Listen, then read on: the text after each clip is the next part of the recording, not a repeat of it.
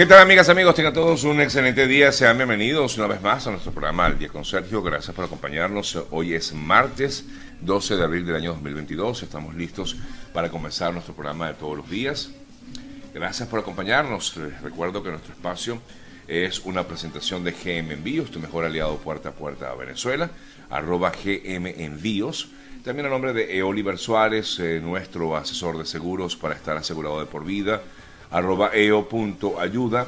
Y a nombre de María Trina Burgos, especialista en temas migratorios, en casos migratorios aquí en Estados Unidos, arroba María Trina Burgos. Una vez más, gracias. Comenzamos de esta forma nuestro programa del día de hoy. Vamos a revisar qué ha sido noticia en las últimas horas.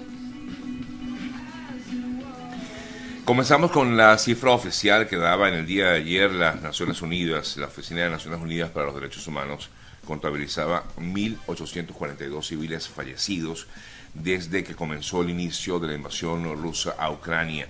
1.842 oficialmente lo que maneja en estos momentos las Naciones Unidas. De esta cifra, 150 son niños. De acuerdo con el organismo, más de 2.900 también han resultado heridas, la mayoría alcanzadas por explosivos. Eh, informaba en las Naciones Unidas eh, en el día de ayer.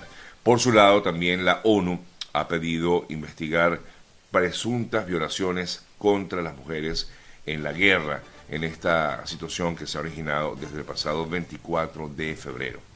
Cada vez más escuchamos hablar de violaciones y violencia sexual, informaba la directora de la Agencia para las Mujeres de la ONU, denuncias que deben ser objeto de una investigación independiente para garantizar y encontrar responsabilidades. Mientras tanto, esto es noticia que se daba en el día de ayer, pero para el día de hoy las informaciones eh, reflejan, entre otras noticias, que Putin habría informado que los objetivos son claros, disculpen, y nobles.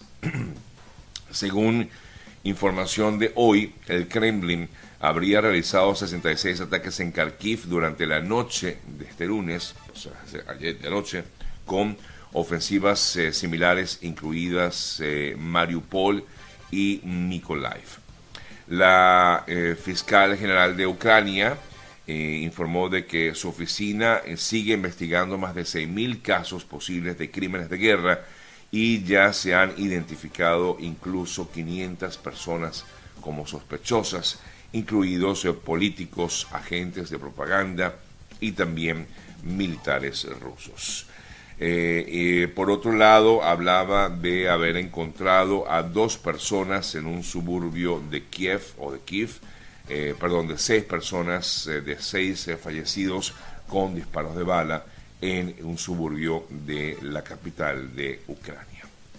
Por otro lado, también, pues, continuando con lo que es noticia desde Ucrania, eh, les eh, comento que el ministro de Asuntos Exteriores, Sergei Lavrov, dijo ayer que no iba a detener bajo ningún concepto su operación militar en Ucrania antes de lo que será la próxima conversación o negociación entre las dos naciones y afirmaba que eh, no veía motivos para no reanudar las conversaciones o las negociaciones, a pesar de que continuará con su ofensiva militar en eh, Ucrania. Mientras todo eso pasa, la delegación de la Unión Europea reabrió sus eh, puertas en, o su embajada en Ucrania luego del anuncio del pasado 8 de abril de Josep Borrell, quien decía que nuevamente la Unión Europea iba a estar de vuelta en la capital de Ucrania.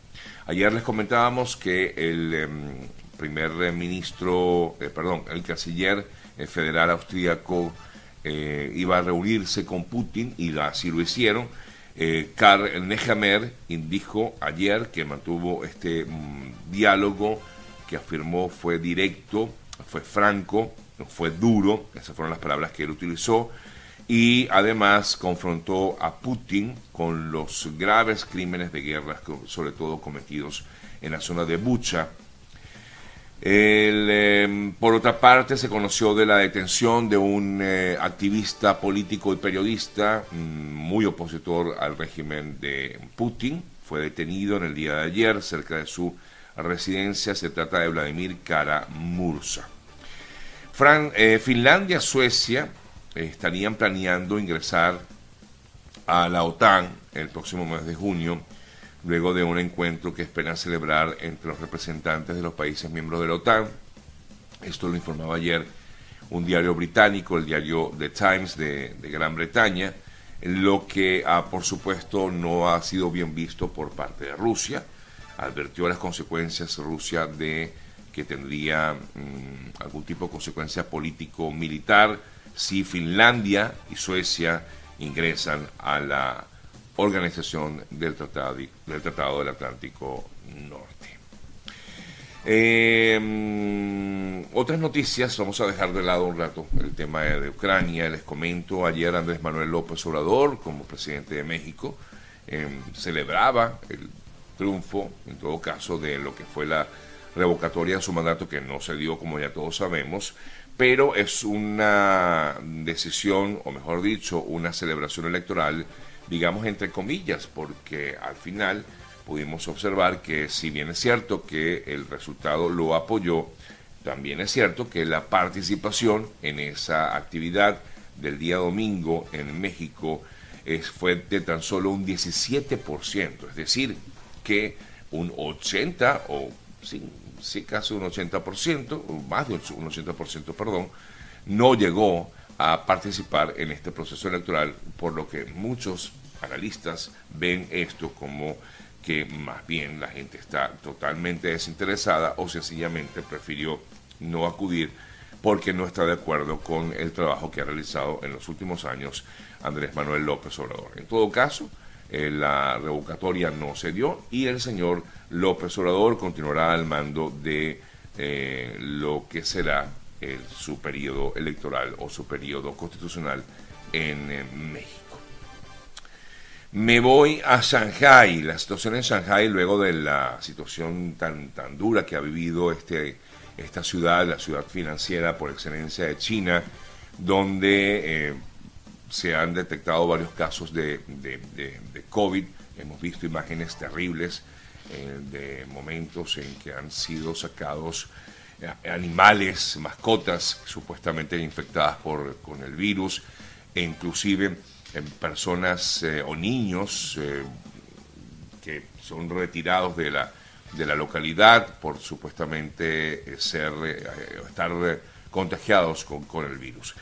Ante todo eso, esto se ha originado o ha originado una serie de protestas en la ciudad, lo que ha llevado a las autoridades de Shanghai reducir las restricciones en algunos de los barrios de esta metrópolis, luego de varias protestas bien, pero bien fuertes, ante las estrictas normas que ha llevado a la ciudad a confinar a más de 25 millones de de personas. 25 millones de personas han eh, sido eh, confinadas en Shanghai.